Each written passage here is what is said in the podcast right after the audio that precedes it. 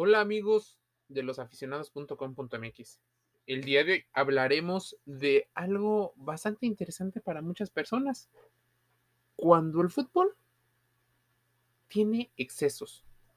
En particular, los excesos de los que estamos hablando es en su difusión y también en la mala calidad del producto. ¿Podríamos abstenernos de ver fútbol? Bueno, en definición, la abstención es la privación por cuestiones morales, religiosas y de ciertos placeres y necesidades hacia algo. Este artículo nos lo envía el ingeniero Jesús Lago y él menciona que en su caso la abstención por la que atravesó es por ver partidos de la Liga MX, la Liga Mexicana de Fútbol pues he visto a través de la televisión pública y privada muy pocos partidos. Las razones para él son muy variadas. Entre ellos, como para muchos, el trabajo, pues no se pueden ver los partidos al horario en el que son difundidos. Hablando de la Liga MX, casi todos los partidos vienen de las 7, 8 de la noche hacia el final del día. Si nos metemos ya en los partidos internacionales que por horarios en México estarían pasando a mediodía o en un horario cercano 3, 4, 5 de la tarde, se vuelve algo complicado, pues para muchas personas que trabajan les es imposible compaginar dichos horarios. Ahora bien, los días de descanso para muchas personas son el oasis para los amantes del deporte. Algunos solo pueden ver uno o dos deportes porque solo tienen una o dos horas. Otras personas utilizan solo un evento, pues tienen que hacer muchas más cosas. Ya sean los quehaceres del día a día, los pendientes, estar con la familia y otros aspectos. Para muchos, suelen criticar constantemente el torneo de la Liga Mexicana. Difícilmente se cuestionan por qué es como es. Tal vez es reflejo de nuestra propia cultura nacional. Y no solo relacionada al fútbol, sino el exceso de fútbol también impacta negativamente a otras disciplinas, pues no tienen la exposición. Como dice el título del artículo en el cual me estoy basando, el fútbol es un monopolio y la abstención de ese monopolio genera ya grietas como lo hace el seguir con el hábito de solo ver fútbol. El exceso de este deporte tiene connotaciones y aspectos negativos. Por ejemplo, en la salud los deportistas pueden llegar a sufrir agrandamiento de corazón, desgaste rápido de articulaciones, problemas cerebrales, dado los impactos constantes que reciben en el cerebro, aunque para muchos también llevarlo a una práctica de manera regular sin ser tan exigidos, podría ser algo sumamente importante. Una de las razones por las cuales se vuelve tan importante es la educación que te causa a partir de la disciplina, la constancia y la planificación. Entonces, ¿Es o no es nocivo?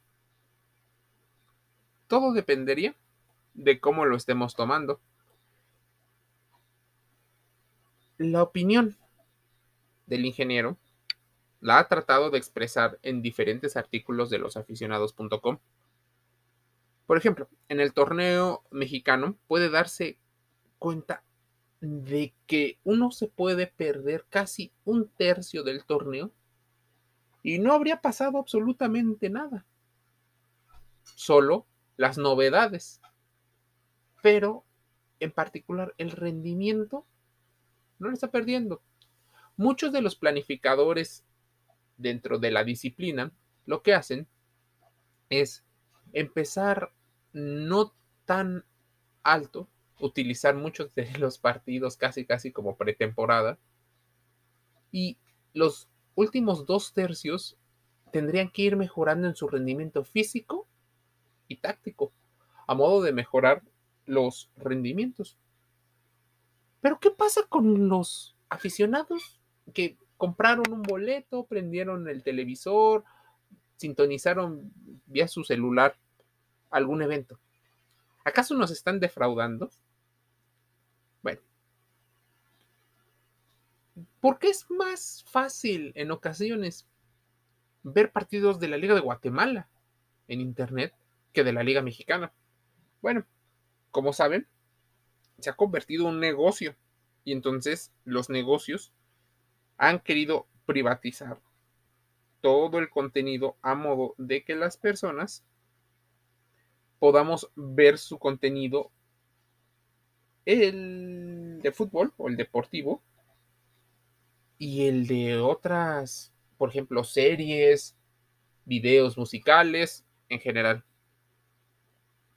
¿Cómo es posible que podamos tener acceso en México más fácil a la Liga de los Estados Unidos que a la Liga Mexicana?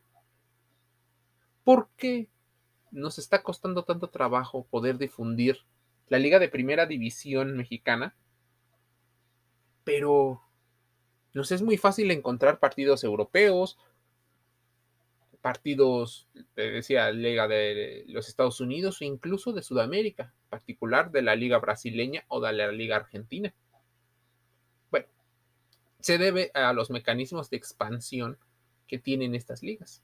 Se lo venden a televisores internacionales o han firmado contratos con Facebook, con Twitter, con YouTube, con Twitch o algunos otros medios de comunicación y de difusión. Así, muchas personas han logrado ver partidos que hace 20, 30 años serían impensables. Tal vez aquí uno de los negocios y por eso mucha gente se está absteniendo a ver partidos. Pues ya no es tan fácil. Ni siquiera por el tema de la cercanía. Así se estará perdiendo la afición y tal vez en algún momento exista una abstención de fútbol. Las distancias cada vez son menos, pero entre aficionados y fútbol mexicano cada vez son mayores. ¿Qué te parece esta reflexión? Te invito a leer el artículo del ingeniero Jesús en losaficionados.com. Estamos también en los mejores podcasts como Spotify, SoundCloud, Spreaker, Google Podcast y otros.